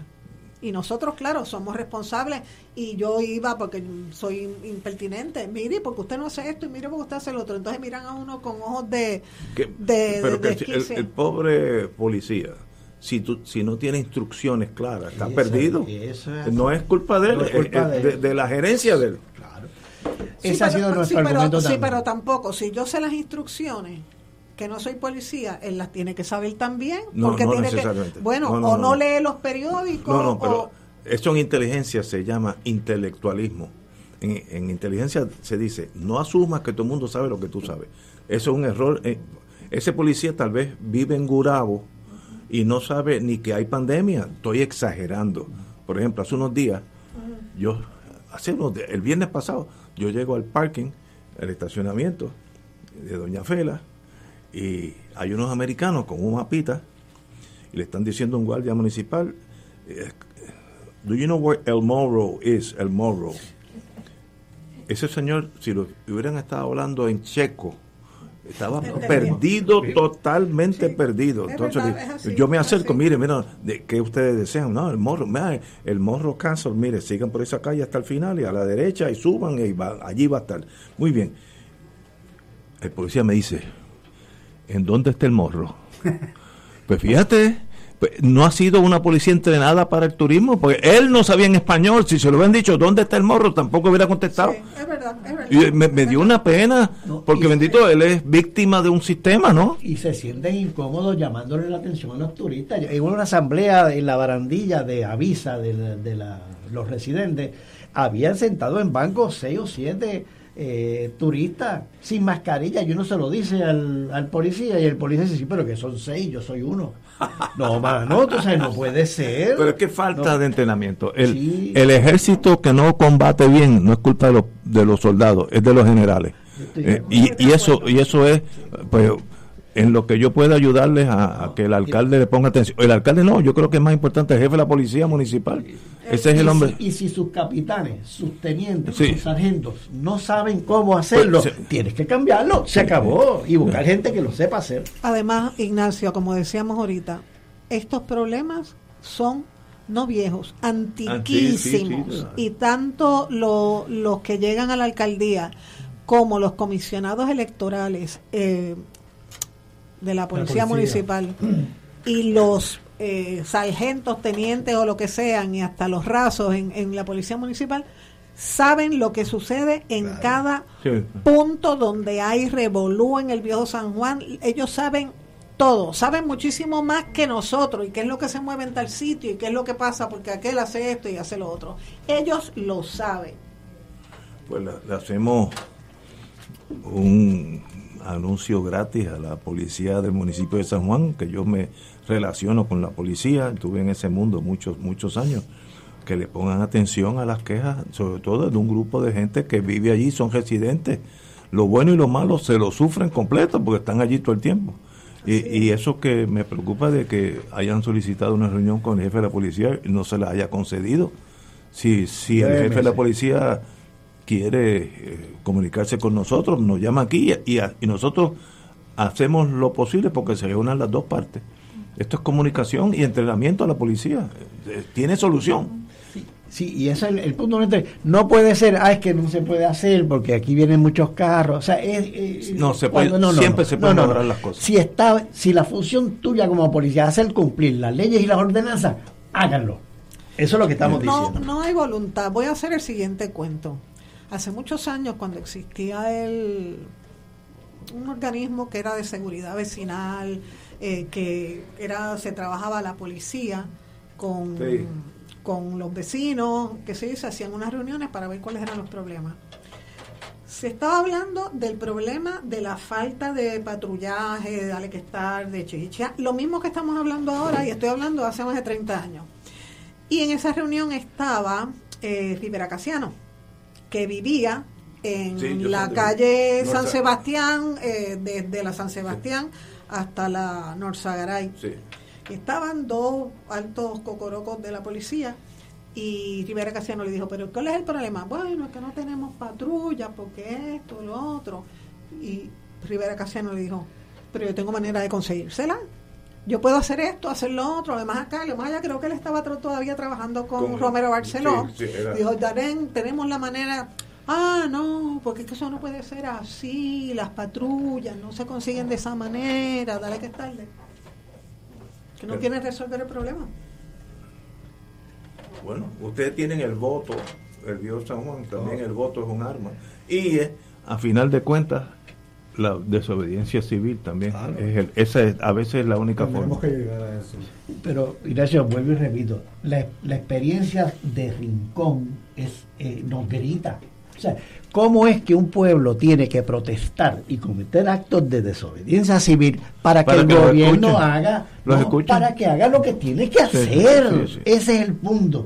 Si, si estamos dispuestos a llegar hasta ese punto, el gobierno tiene mal computado las Oye, prioridades. me pregunta, no voy a decir el nombre, yo creo, yo creo que es San Juanero también.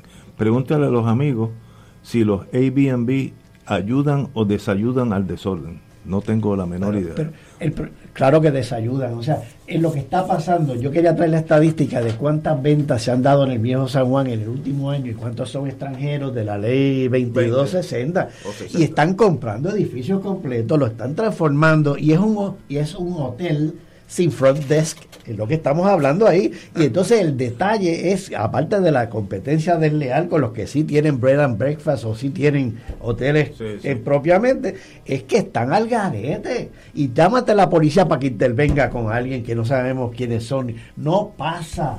Y eso, de nuevo, también el alcalde habló de que iba a meterle mano al asunto y seguimos esperando.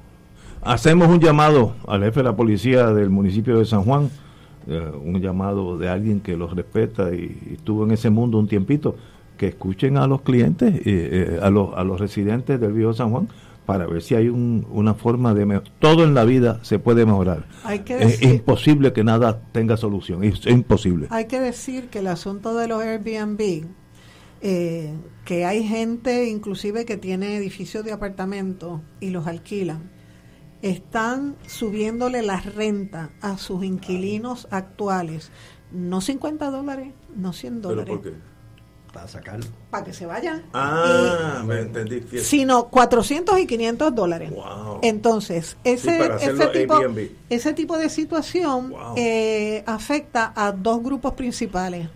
La gente mayor que lleva viviendo 50, 60 años Sí, sí. en el viejo San Juan, que no tienen los ingresos para, para absorber esa, ese costo adicional. Y la gente joven.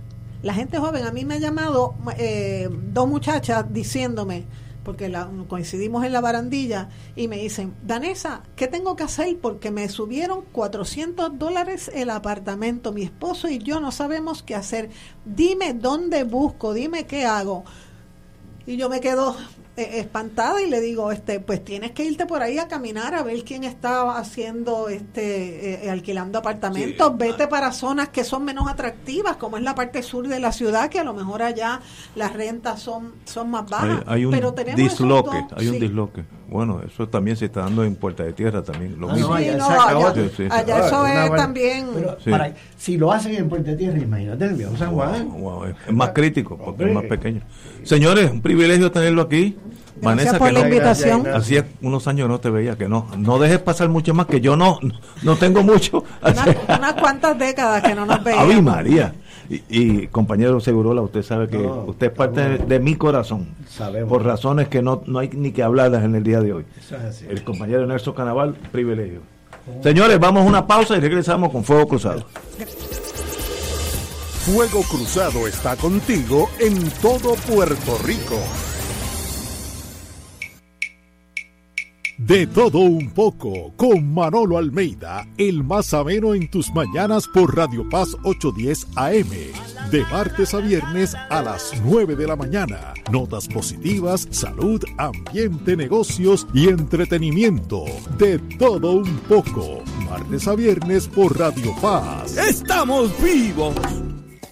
Cómprame un sistema solar y escúchame aquí en Radio Paz. Todos los viernes a las 4 y 30 de la tarde. Te espero para que me cuentes tus inquietudes acerca de placas solares con baterías.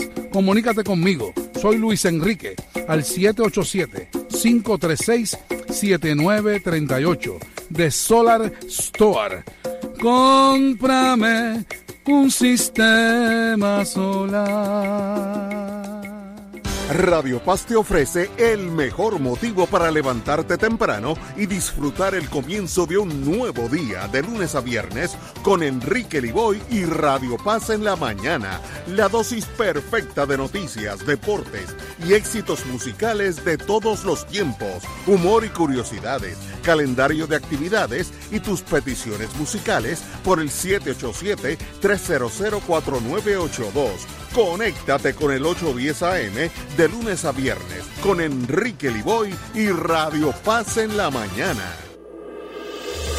Fuego Cruzado, el programa de más credibilidad en la radio puertorriqueña, es ahora la tribuna abierta de análisis noticioso, con diversas perspectivas que exploran el trasfondo de lo que acontece a diario y cómo nos afecta. Escucha Ignacio Rivera y sus panelistas invitados de lunes a viernes en Fuego Cruzado en transmisión diferida a las 10 de la noche por Oro 92.5 FM. Fanático del deporte, la mejor información y el mejor análisis lo escuchas los sábados a las 2 de la tarde por Impacto Deportivo con Javier Sabat y el más completo elenco en deportes por Radio Paz 810 AM y en las redes sociales Facebook, Impacto Deportivo, Radio PR, Twitter e Instagram, Impacto underscore Deport.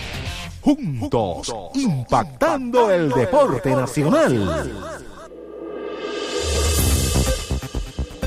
Y ahora continúa Fuego Cruzado.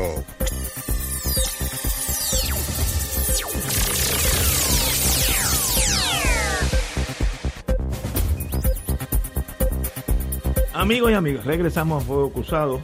Eh, el juez Besosa, yo creo que ha hecho un, un estudio, una, eh, eh, un, estoy pensando en inglés, exercise, un ejercicio de paciencia con la dirigente de, de Corrección. corrección, en el sentido que él le pidió una información que bajo, como eso está bajo administración federal, eh, parte de, de las obligaciones de la Soy directora. Morales Feliciano para Exacto. adelante. Parte de, de las obligaciones de esta señora o ingeniera es que cuando haga cambios de la gerencia alta tiene que notificarlo a- al monitor, como sea, y no ha sucedido. Y eso pues yo creo que es fácilmente corregible, pero es la cuarta vez que el juez le dice, señora, con, comply, cumpla con la orden. Entonces, yo creo que con razón yo lo hubiera hecho tal vez a la segunda, pero Besos ha sido muy, muy condescendiente. Dice, pues mañana jueves, no, mañana, sí, mañana jueves, explíqueme por qué usted no está en desacato con mucha razón. Porque esto no es ciencia nuclear. Si usted puso, ¿y por qué se requiere que cuando cambien los dirigentes altos de instituciones de corrección, se notifiquen para evitar el batateo? Que votas los competentes porque no porque son independentistas populares y pones unos cacatúas porque son PNP. Eso es lo que busca, no estoy diciendo que eso suceda, pero el monitoreo lo que quiere un cadre de gerentes que se van especializando y, llega un momento que conocen lo que están haciendo. La idea es buena, no entiendo por qué la falta de cumplimiento, no, eso a menos que, que hayan hecho cosas indebidas y no quieren que se sepa. Entonces peor. Así que eso mañana se dilucida. Yo creo que el juez Besosa hizo lo correcto en Manhattan South a la segunda. Ya, esta señora hubiera estado allí. Compañero. Yo noto últimamente, porque yo no la conozco ni conozco su trayectoria, un, un estilo de no responder de parte de la funcionaria.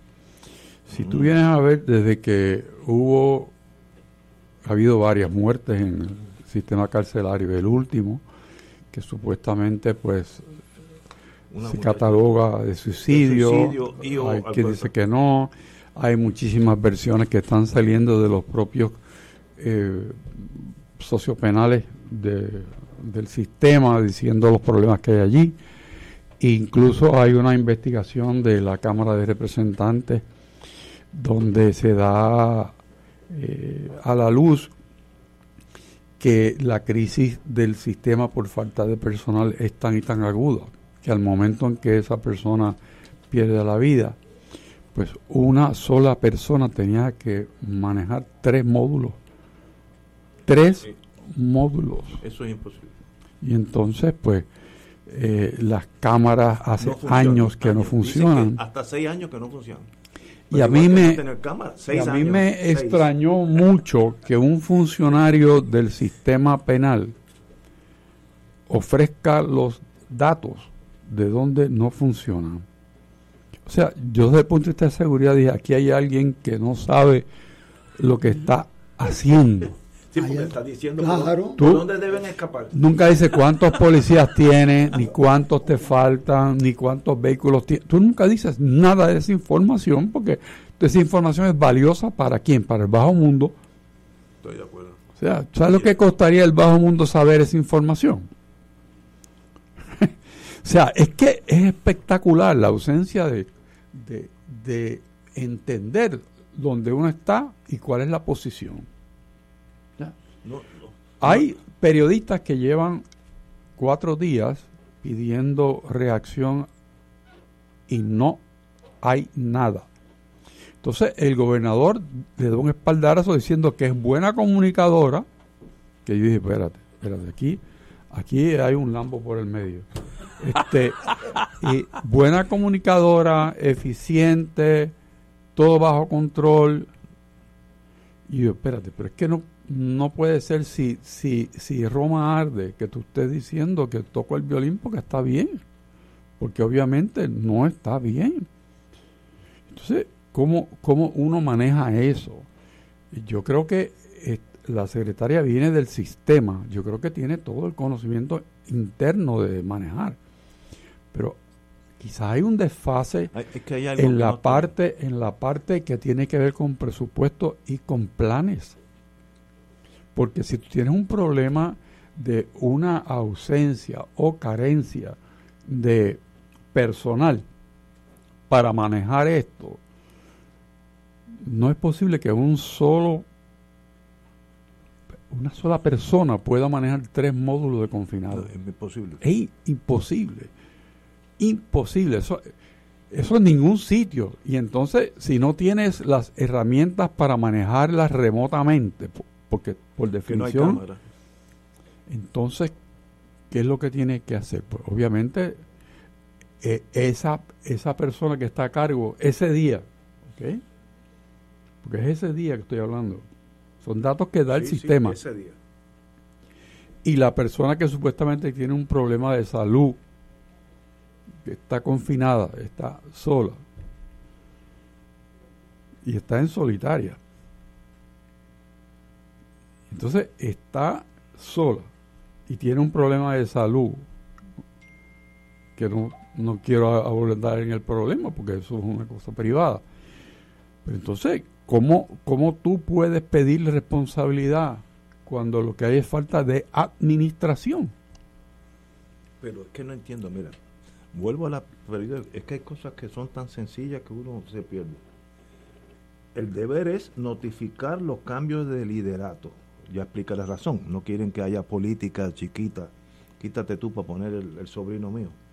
Eh, también hay que cuando haya cambios proveer una justificación escrita que explique por qué se implementaron los cambios de personal y asegurar que redundarán en mayor cumplimiento en las áreas de... ¿Ya lo dijiste? Ahí es. Ahí está. No es la primera. ¿Cómo? Sí, no, no, explícate, o sea, explícate. que me yo creo que a los amigos y amigas que nos escuchan, primero, esto viene de un caso que se llama Mo- Morales Feliciano. Correcto. Que tiene 30 años o más. Yo trabajé con ese caso. Este, El juez Pérez Jiménez lo, lo- y entonces, lo tuvo como 30 años. antes. eso es un confinado que se quejó de las condiciones en que estaba y que eso violaba Que el- vivían, sí. eh, eh, las normas básicas de la Constitución de Estados Unidos y en ese momento los tribunales federales se metían. El juez Pérez Jiménez cogió ese caso como si fuera el- un caso personal. Lo tuvo 21 años este, bajo su custodia y las dietas las aprobaba, el almuerzo lo aprobaba, el médico lo aprobaba. O sea, él se volvió el, el- el director. El de monitor eso. de la cárcel, El monitor, sí. sí. Y con exageración, o sea, todo, todo, todo lo aprobaba él. Y parte de eso es, claro, lo que tú estás diciendo es, no puedes estar cambiando este sin yo enterarme. Cada cuatro años van a cambiar todo el mundo. Claro, porque entonces se debilita la administración. Es inexplicable. Es más, le voy a decir una cosa. Yo no creo que ningún otro juez se le hubiese dado cuatro oportunidades. Se la hubiesen dejado allí mismo, cerquita. Este, sí quería hacer un comentario de lo que los compañeros que estuvieron antes que nosotros.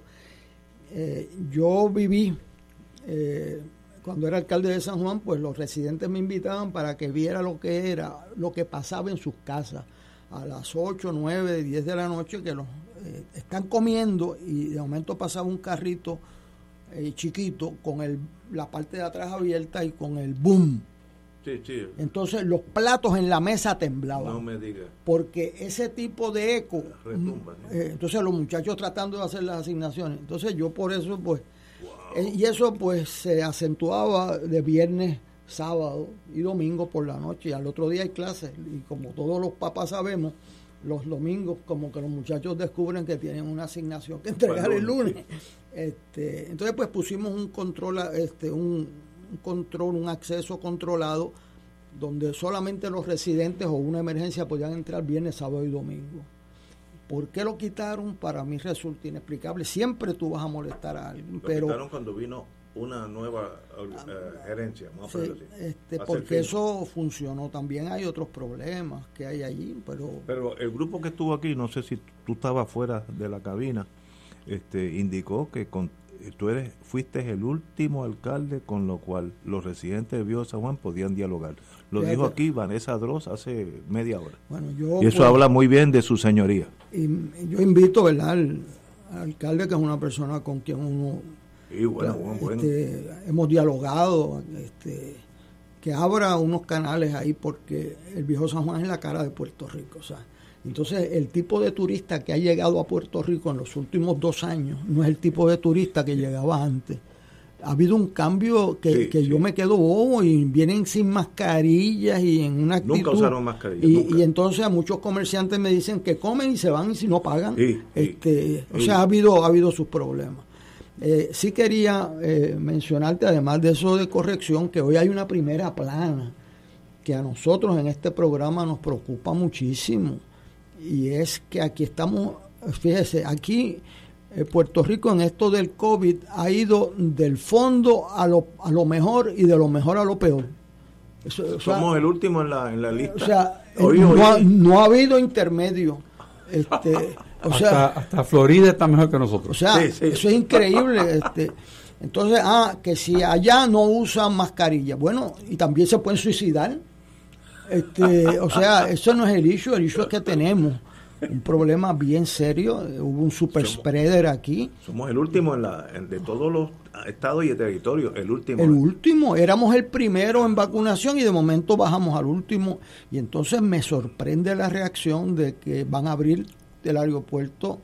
A mí ya no me piden en ningún restaurante este, la vacunación. No, a mí tampoco. O sea, y tenemos un 30% de contaminación. ¿Y, y Nueve mu muertos ayer, el lunes 12 muertos, por, 379 personas en, en intensivo. Por, por mandato federal ya no se requiere vacuna a los que entran a Puerto Rico. No, no, prueba de vacuna, nada. Tú llegas y sigues caminando. Bueno, yo le estaba dialogando con, con Héctor. Eh, yo pediría una opinión si Puerto Rico puede eh, eh, pedir eso por cuenta propia en, en, en, su police action, ¿verdad? En su capacidad de proteger su gente por el nivel que tenemos de contaminación. Eso, el aeropuerto ahora en verano, olvídese de eso. Entonces, eh, hay que usar mascarilla. Yo veo los juegos de baloncesto del NBA, veo los juegos de béisbol de esto y no veo a nadie usando mascarillas allá. Yo, yo, aquí, no, es que eso es afuera, sí, pero el de baloncesto es adentro. Este, bueno, y si allá lo hacen mal, si allá lo hacen mal, y tú tienes 30% de contaminación en Puerto Rico, el secretario de salud tiene que ponerse de pie aquí. Y el gobernador porque se nos van a morir gente. Hay una opinión de una secretaria de justicia que dice que podían que hacerlo. dice que lo podía hacer y ella la fundamentó muy bien. Secretaria de Estados Unidos. No, de aquí. No, no, de, de, aquí. ¿Sí? De, de, aquí, porque el de la Guardia Nacional dijo que él no podía poner eh, requisitos que no fueran federales. Pero, y ella dijo, la secretaria de Justicia, que podía si eran compatibles con los de allá Correcto. y que tenía el poder el de exigir la justicia de, justicia de, Puerto Rico. Pero ese es Emanuele. No, no, no, no el, secretaria. La, secretaria. En tiempos de Wanda Vaca, Ah, entiendo, perdón. O sea, que, que hay estoy... una opinión sí, sí, que okay. le da ese poder de tú pedirle eso. Y déjame decirle una cosa.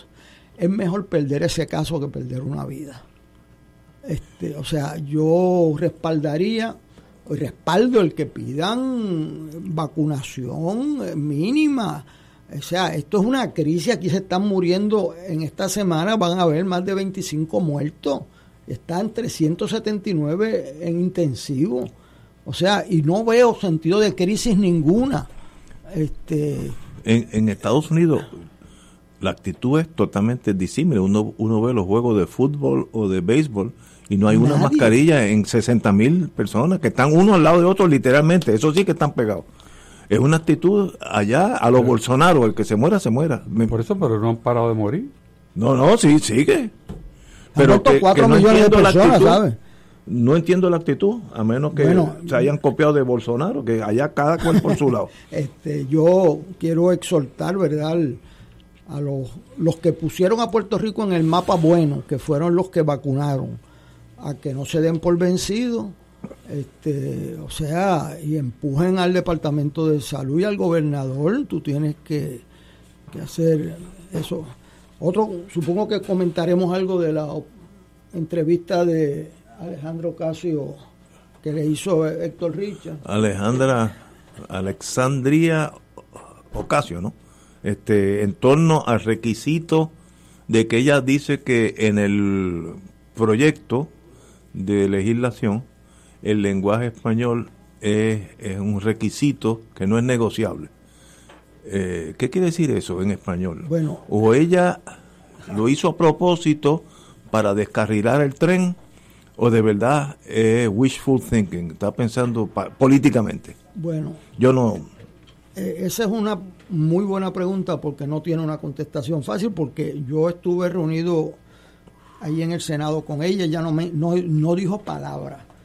Pero obviamente algo, era el día antes del desfile puertorriqueño, el viernes antes que dio esa entrevista al Nuevo Día, Y ella dijo allí dos cosas extraordinarias en esa entrevista que no lo había dicho ni lo contiene el proyecto, que ella va a enmendar el proyecto para que en todos los estatus de Puerto Rico se preserve el español como vehículo de enseñanza y se respete la cultura puertorriqueña. Y segundo, que para un cambio de estatus se necesita una supermayoría, unos 52%.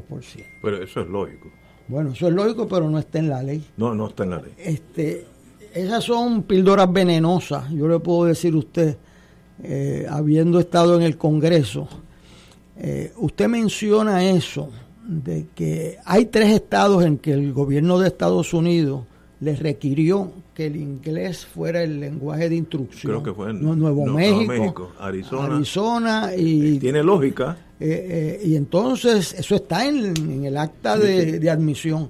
Entonces, pues en el caso de Puerto Rico, las, las escuelas, aunque esas bilingües yo estoy notando que son más eh, en inglés que en español, me da la impresión.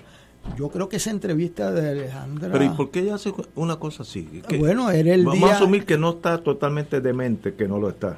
Así que ella tiene un plan. ¿Qué es lo que quiere transmitir? Bueno, era esa entrevista iba a salir el día del desfile de Puerto Rico. En Nueva está York. jugando política. Eso donde, bueno, no, fíjate, yo, yo creo que ella ha dicho lo que piensa desde el primer día.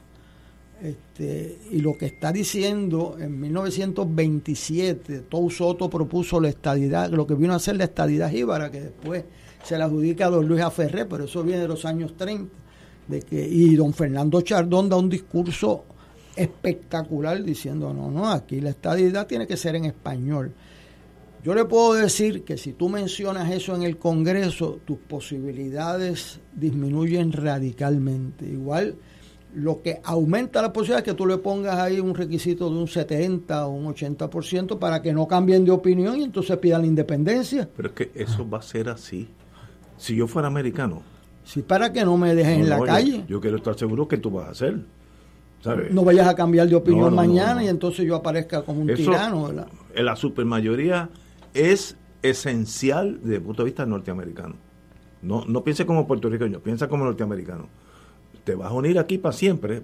Yo quiero estar seguro que tú eres estar conmigo. Ahora, yo le puedo decir a usted, sin temor a equivocarme, que si ella logra que ese proyecto ponga que la estadidad va a respetar el idioma español como vehículo de enseñanza, no va a tener el Comité Olímpico. No, eso no tiene posibilidad alguna, cero. Eso, cero. Eh, eso es un eh, o sea, si ella llega a hacer y conseguir los votos para esa propuesta, es cero se acabó. Yo le puedo decir que eso, primero que eso iba a explotar, que tú, yo se lo planteé allí, oye, yo no veo aquí nada de ninguna política pública sobre el español, yo se lo dije como en términos de pregunta, ¿no?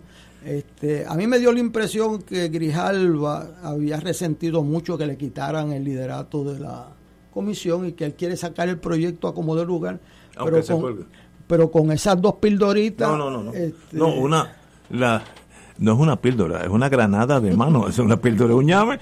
Es que si es, piensa como norteamericano, no piense, eh, no, no examine este problema como puertorriqueño, piensa como norteamericano porque él es el que te va a permitir que entres a su casa.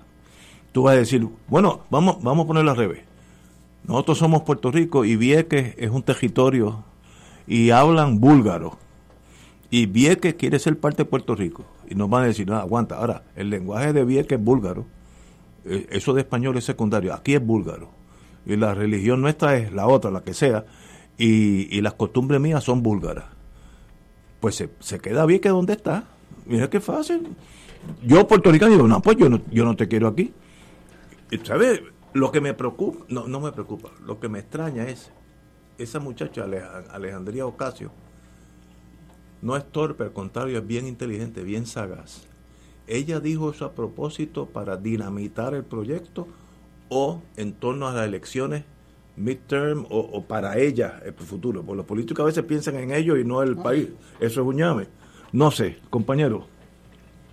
Yo pienso desde el arranque que son solamente dos opciones. La integración, y la integración es con todos los Completo, ser americano o estar fuera de la integración. Es la independencia. De ahí tú puedes negociar los pactos que tú desees, de nación a nación. Pero no creo que como están las cosas haya otras alternativas.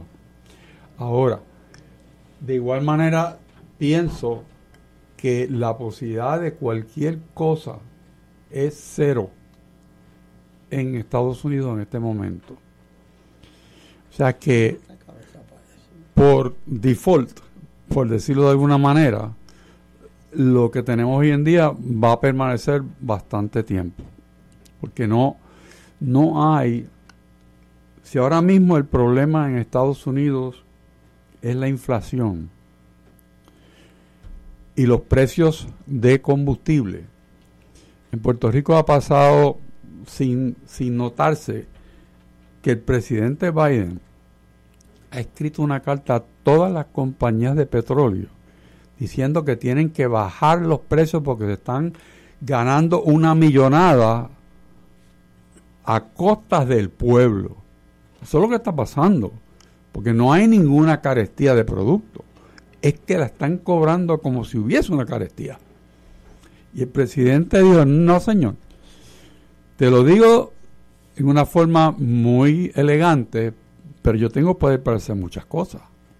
O sea, se lo dejó bien clarito dicho a esas compañías. Y a la misma vez está pasando que la inflación, el presidente tomó la iniciativa y la Reserva Federal de subir el costo del dinero. Lo que quiere decir que si un, un préstamo que uno hoy en día va a subir de 1.5 a 1.75% más de intereses, que cuesta más caro ¿Por qué? Porque tiene que enfriar, ese es el término que se usa, la economía para que baje la inflación.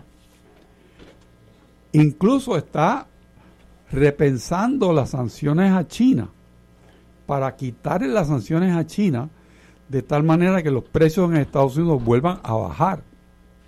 O sea que el presidente está jugando una, una política económica eh, bastante de altura porque está usando todas las herramientas que tiene un presidente, incluyendo la persuasión, que es uno de los elementos más importantes que tiene el sistema monetario de los Estados Unidos y, y la Reserva Federal. Así que nosotros quisiéramos que pasaran muchas cosas en Puerto Rico, pero en la agenda de los Estados Unidos Puerto Rico no está. Absolutamente correcto. yo veo como estudioso, ¿verdad? Que Biden está leyendo que la inflación liquida a cualquiera en unas elecciones midterm. O sea, eh, cuando yo entré aquí a este estudio, el que me recibió me dijo, eh, eh, van a aumentar la gasolina, la luz. 50 pesos. A 50 pesos. Y, eso es así. Y eso es verdad. Eh, eh, pero en, en, una alarma que yo puedo entender como un presidente que lee encuestas, etcétera, la inflación se come un gobierno, pero eh, pierdes unas elecciones. Pierde unas elecciones. y yo creo que él leyó eso, usó sus poderes de, de, guerra y yo creo que es, o sea, yo tengo, del punto de vista de él, la siguiente situación. Tú tienes allí al ruso invadiendo como en el siglo XVIII. O sea, ese cantito es mío y lo voy a invadir hoy. O sea, esto es la fuerza de las armas. Este, si al final de la jornada le dan dos provincias de Ucrania este. y entra Finlandia a la OTAN, el resultado es bien malo para los rusos porque abrieron a los barcos americanos, que hay un portaaviones en Finlandia, una frontera mucho más ancha de la que perdieron. Así que ahí, eh, pero yo veo que el pueblo americano anda en un poco confundido sobre esa guerra y sobre su presidente. Entonces, lo que no lo confunde es cuando va a echarle gasolina al carro. Exacto. Hasta ahí se, se, le fue toda la confusión. Yo, gastaba 25 dólares a la semana, yo no uso mucho el carro. Y ayer le metí 60. Y la agujita está en el mismo lugar, medio tanque. Así que me subió dos y un poquito más. A mí. Pues eso le pasa a todos los puertorriqueños. Así que eso afecta y a todos los americanos.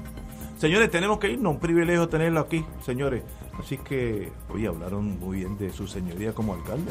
No sabía eso, vamos a darle una, una, una estrellita de buena conducta del alcalde Héctor Luis Acevedo. Por los residentes del Río San Juan. Damos una pausa, amigos.